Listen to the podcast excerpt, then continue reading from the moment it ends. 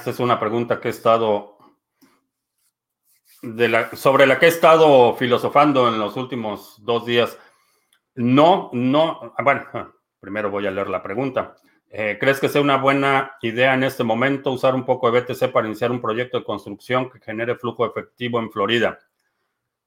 No lo haría. Lo que haría sería lo siguiente. La cuestión es que si, si ahorita vendes Bitcoin, eh, es un evento grabable. Eh, vas a tener que declarar las ganancias que obtuviste por Bitcoin y, pagar esos impuestos.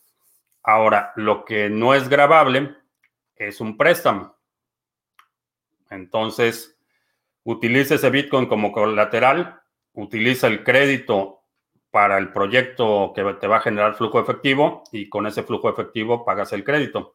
Desde el punto de vista fiscal vas a tener una ventaja enorme eh, con respecto a la posibilidad de vender. Ahora, eh, si de plano tienes que vender y, es una cantidad significativa, eh, no soy tu abogado, no soy tu contador, pero esto es lo que me parece razonable considerar como una opción. Establece una empresa tu contribución al capital de la, empresa va a ser en Bitcoin.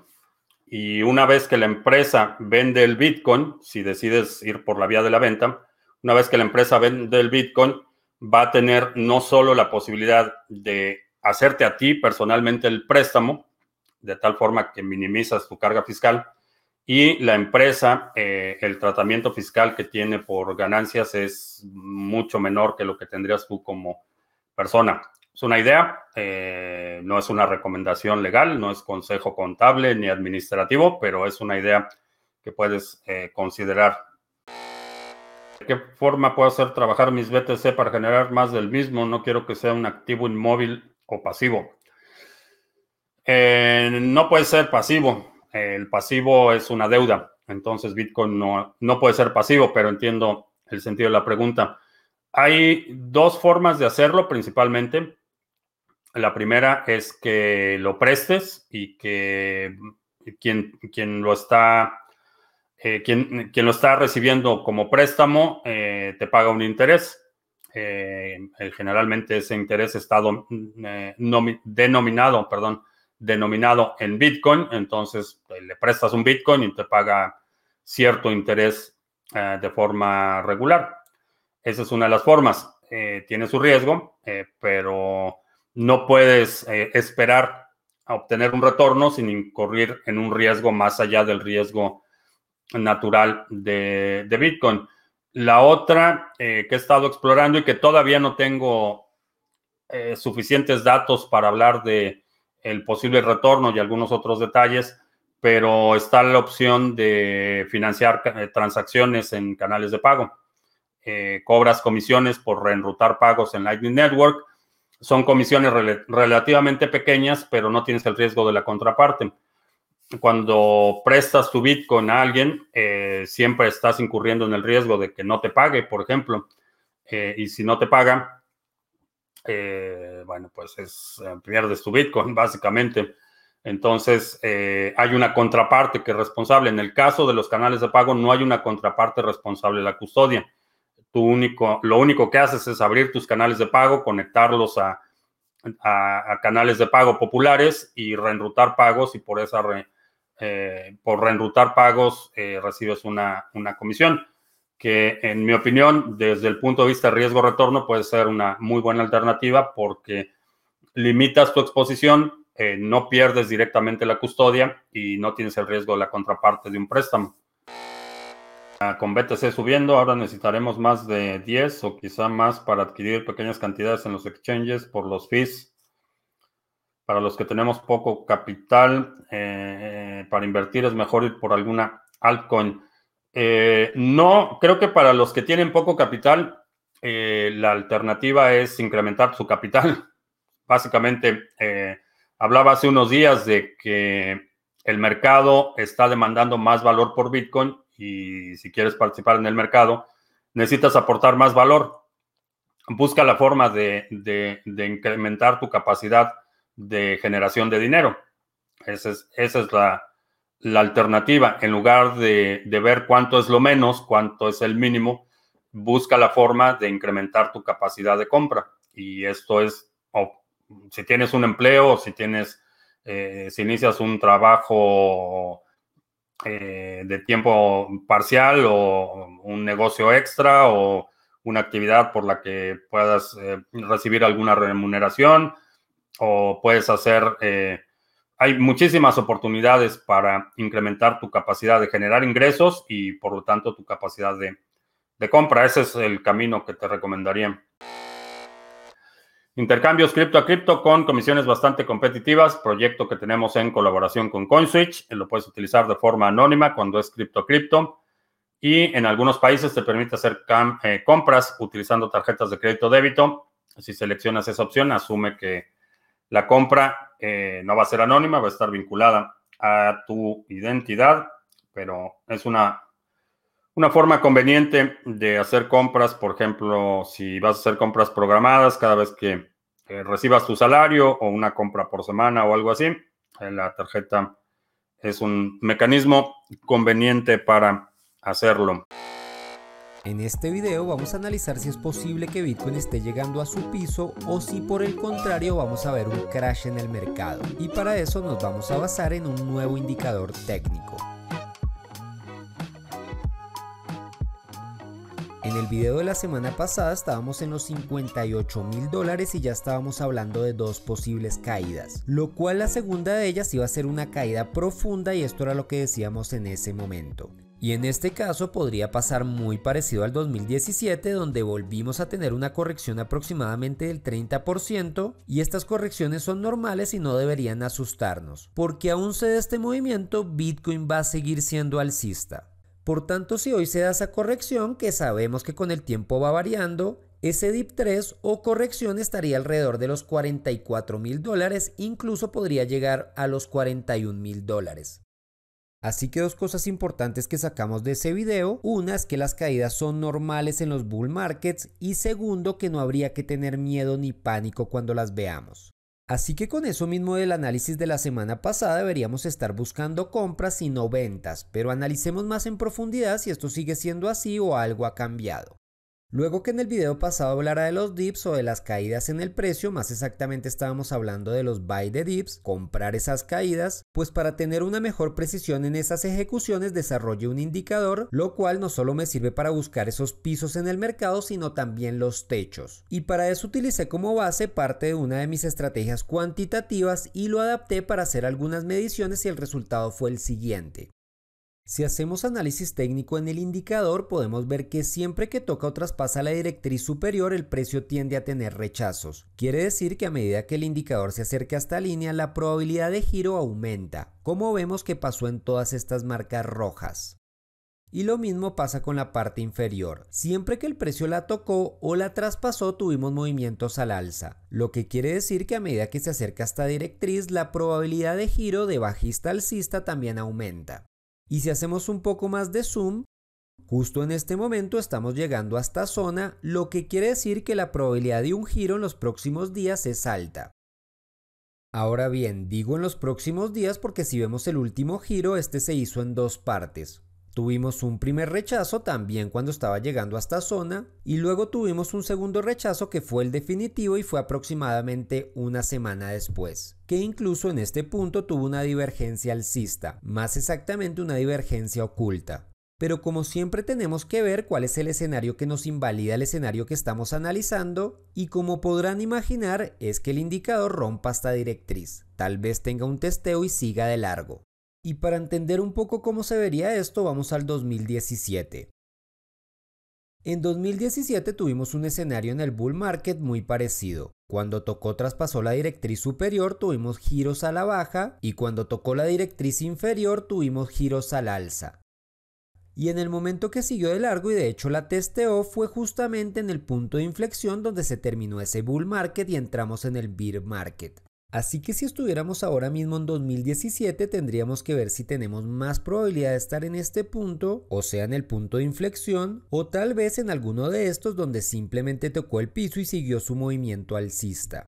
Para eso vayamos a mirar la gráfica y fijémonos en estas líneas de tendencia que dibujé. Más exactamente estas dos líneas que son las más importantes en este preciso momento. Esta que ahora mismo voy a pintar de verde, vemos cómo nos ha marcado bastante preciso los tops o los techos. Y esta que ahora mismo voy a dibujar en azul que también ha sido muy importante. Y esto nos sirve para ver de una forma más simple que este pedazo de acá y este pedazo de acá actual son bastante similares. Lo cual si nos fijamos en este segundo rechazo donde perforó en un movimiento en clímax la línea marcada en verde y que la recuperó rápidamente para seguir ese rally alcista. Por tanto, volviendo a nuestro indicador, Podríamos decir que lo más probable es que estemos en este suelo de acá. Y no solo esa observación es la importante, sino que la próxima vez que lleguemos a la directriz superior es probable que sea el final del bull market. Así que con esta perspectiva nosotros deberíamos estar buscando compras y no ventas, pero por supuesto que esto no es un consejo de inversión ni mucho menos si nos sigan sus estrategias y por supuesto sus gráficos. Además, para todo este tipo de compras hay que tener técnica y no solo vamos a apretar el botón buy porque un indicador lo dice. Ahora bien, como este indicador también es un gráfico, pues también le podemos seguir haciendo análisis técnico. Por tanto, ya detectamos una zona importante por acá arriba y otra zona importante por acá abajo. Lo cual podemos decir que cuando estemos por debajo de esta línea horizontal estamos oficialmente en un bear market y cuando estemos por arriba de esta estamos oficialmente en un bull market. Y cuando traspasemos esta otra línea horizontal por arriba pues estamos a punto de un giro en el mercado. Así que en este preciso momento estamos o seguimos en un bull market. Por último recuerden los entrenamientos francotirador, toda la información está en el link de la descripción y si te gustó este video no olvides en compartirlo y ponerle un like. Así que nos vemos en un próximo video. Hasta entonces.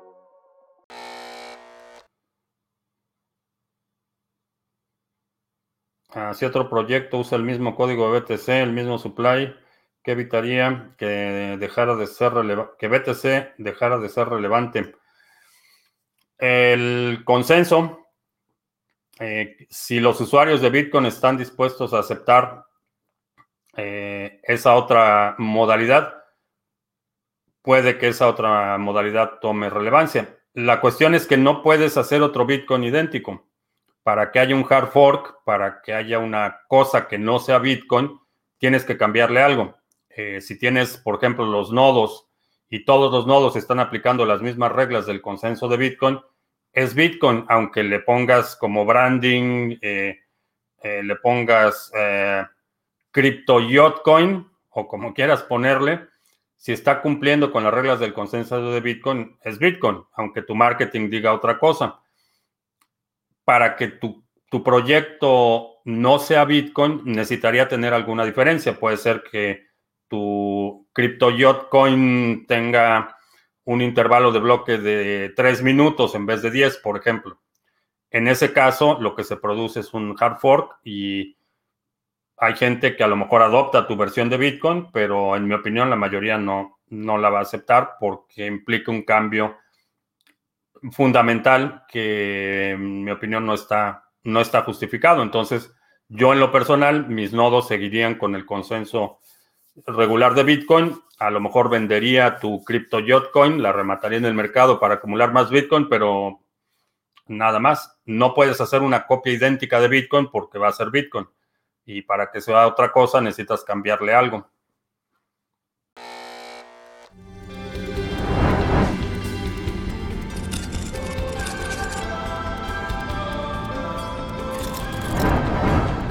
Hola, bienvenidas y bienvenidos a este nuevo tutorial del canal Individuo Digital donde entregamos las mejores herramientas técnicas para que te puedas desenvolver en el mundo de las criptomonedas.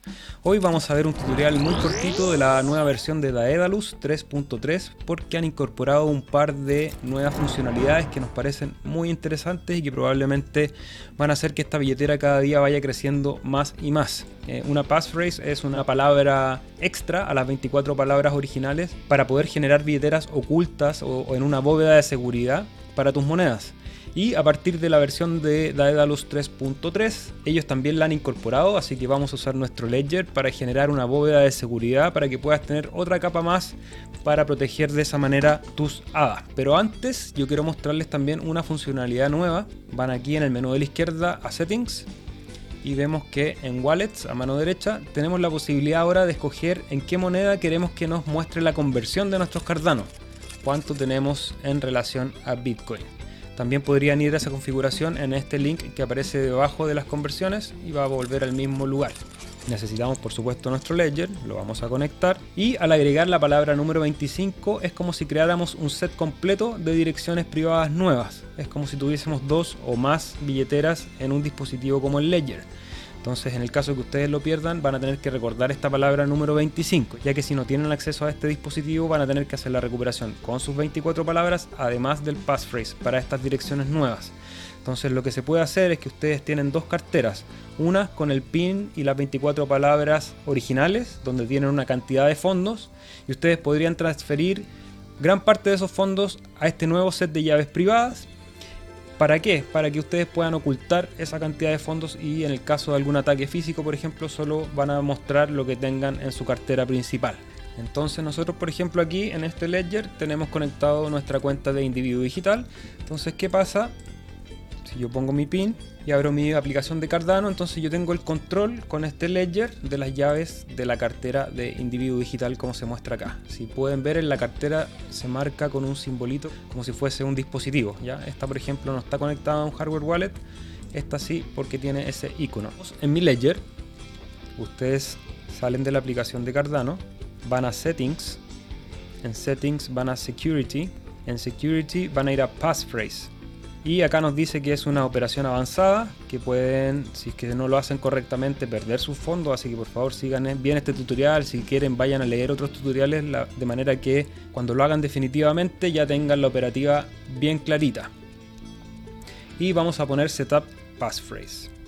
Acá tenemos dos opciones, que es atacharlo a un pin, es decir, que ustedes van a ir creando nuevos pines en este ledger. Por lo tanto, cada vez que pongan un pin van a acceder a una cuenta o si ponen el otro van a acceder a la otra cuenta. Ya es lo que vamos a hacer en este tutorial. Entonces apretamos los dos botones, Attach to Pin, y me va a solicitar el pin para el passphrase. ¿Ok? Apretamos los dos botones y elegimos nuestro nuevo pin. Y me va a pedir confirmarlo. Y ahora tengo que ingresar mi passphrase. Ya esta es una palabra que puede tener mayúsculas, minúsculas, números y símbolos es importante que elijan una passphrase segura para que puedan proteger realmente su cartera, pero también algo que puedan resguardar, ya sea escribiéndola en un lugar que no vaya a estar en ojos ajenos y que no se deteriore ni con el tiempo, ni con el agua, ni con el fuego, ni con otros agentes externos. Doble botón para ingresar nuestra passphrase y la vamos a escribir buscando mayúsculas y minúsculas.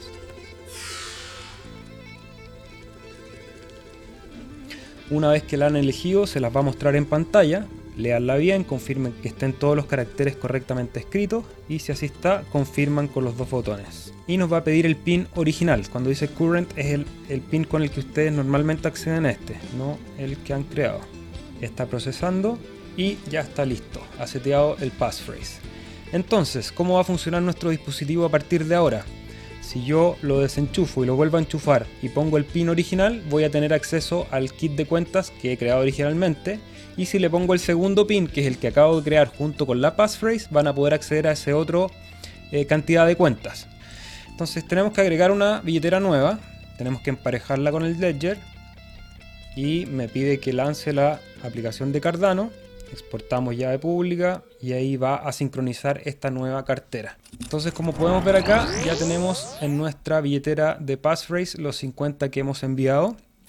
Entonces, ¿cuál es la gracia de esto? Que ustedes aquí van a tener dos pins. Con un pin van a poder acceder y manipular los fondos de esta cartera y con el otro los de esta otra cartera nueva que hemos creado. Entonces, ¿cuál es la gracia? Que yo, por ejemplo, podría tener mi cartera abierta y eliminar esta billetera procurando siempre tener respaldo de sus 24 palabras y la palabra número 25. Recuerden que esta cartera la hemos creado con una passphrase que es esta palabra número 25 que han puesto en su ledger. En el caso que pierdan los dispositivos, con eso la van a poder recuperar. Entonces vamos a borrar esta billetera. Así que bueno, espero que este tutorial te sea de utilidad, que pueda generar esta bóveda de seguridad para proteger tus Cardano. Nosotros felices de aportar a que esta tecnología se difunda en español sobre todo, así que si te gusta, suscríbete, déjanos un like y todo eso que ya tú sabes.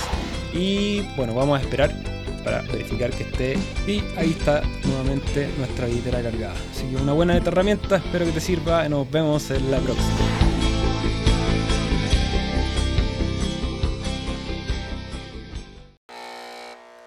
Un anuncio que se hizo ayer que en cierta medida creo que explica la subida de Adam y eh, otra solicitud que he estado recibiendo en nuestro grupo de Telegram. Entonces, eh, vamos a empezar. Eh, sobre el anuncio, hablábamos hace un par de días que la, el protocolo de Cardano ya va a soportar la emisión de tokens nativos y que esos tokens nativos se van a poder eh, transferir a nivel de protocolo, a diferencia de Ethereum, en el que necesitas crear un contrato inteligente y cada vez que hay una interacción de esa eh, moneda o de ese token con la cadena, eh, se ejecuta este contrato inteligente. esto hace que las transacciones tengan mucha fricción. En el caso de Cardano, de forma nativa, como lo puedes hacer en otras cadenas como Waves, por ejemplo, como Ardor o Next, eh, Ravencoin, donde puedes emitir tus propios activos y estos activos son reconocidos a nivel de protocolo. ¿Cómo van a funcionar las transacciones y qué evitaría que, por ejemplo, yo cree una moneda que no tiene realmente ningún valor y pretenda pagar el costo de las transacciones con estas monedas? Eh, en sentido estricto, estaría robando ese valor a los productores de bloques y robando recompensas porque estoy pagando con algo que no tiene ningún valor. La forma con la que, eh, como soluciona esta situación Cardano es que cada transacción eh, de un token nativo debe incluir eh, algo de ADA para pagar la comisión. Esto en un inicio se veía como algo bastante problemático, pero lo resuelve de una manera, en mi opinión, no solo bastante elegante, sino eh, que va a dar oportunidad, va a abrir una, puerta enorme eh, de oportunidad para participar ofreciendo servicios a la red. ¿Cómo va a funcionar? Ayer anunciaron algo que se llama Babel Fees. vaya, para... la referencia es a la Torre de Babel, en la que se supone que muchas personas hablan muchos idiomas y no se pueden comunicar y la torre que estaba, eh, que se suponía que iba a llegar a Dios, eh, no, no se pudo terminar porque todo el mundo hablaba eh, un, idioma distinto y no se podían coordinar.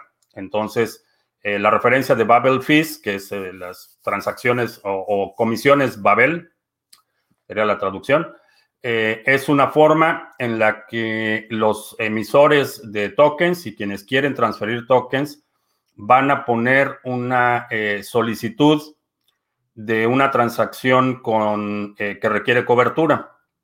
Va a haber proveedores de liquidez que van a absorber el costo de esa transacción en nada a cambio de los tokens nativos y de esta forma la transacción siempre va a incluir algo de ADA, pero ese ADA incluido no necesariamente tiene que venir de quien está originando la transacción.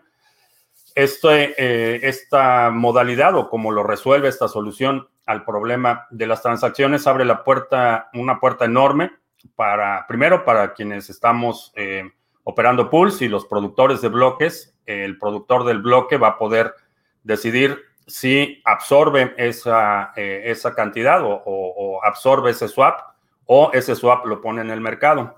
Entonces va a haber, eh, esto abre la puerta a mercados de swaps en los que, por ejemplo, quiero eh, transferir mil eh, o quiero distribuir mil tokens de Café Coin y esos tokens, para transferir esos tokens necesito ADA. Entonces puedo poner una oferta diciendo que necesito cubrir esa transacción. Una contraparte toma esa oferta y dice, ok, yo cubro la transacción, yo pongo el ADA para esa transacción y a cambio de eso tú me vas a dar X cantidad de tokens.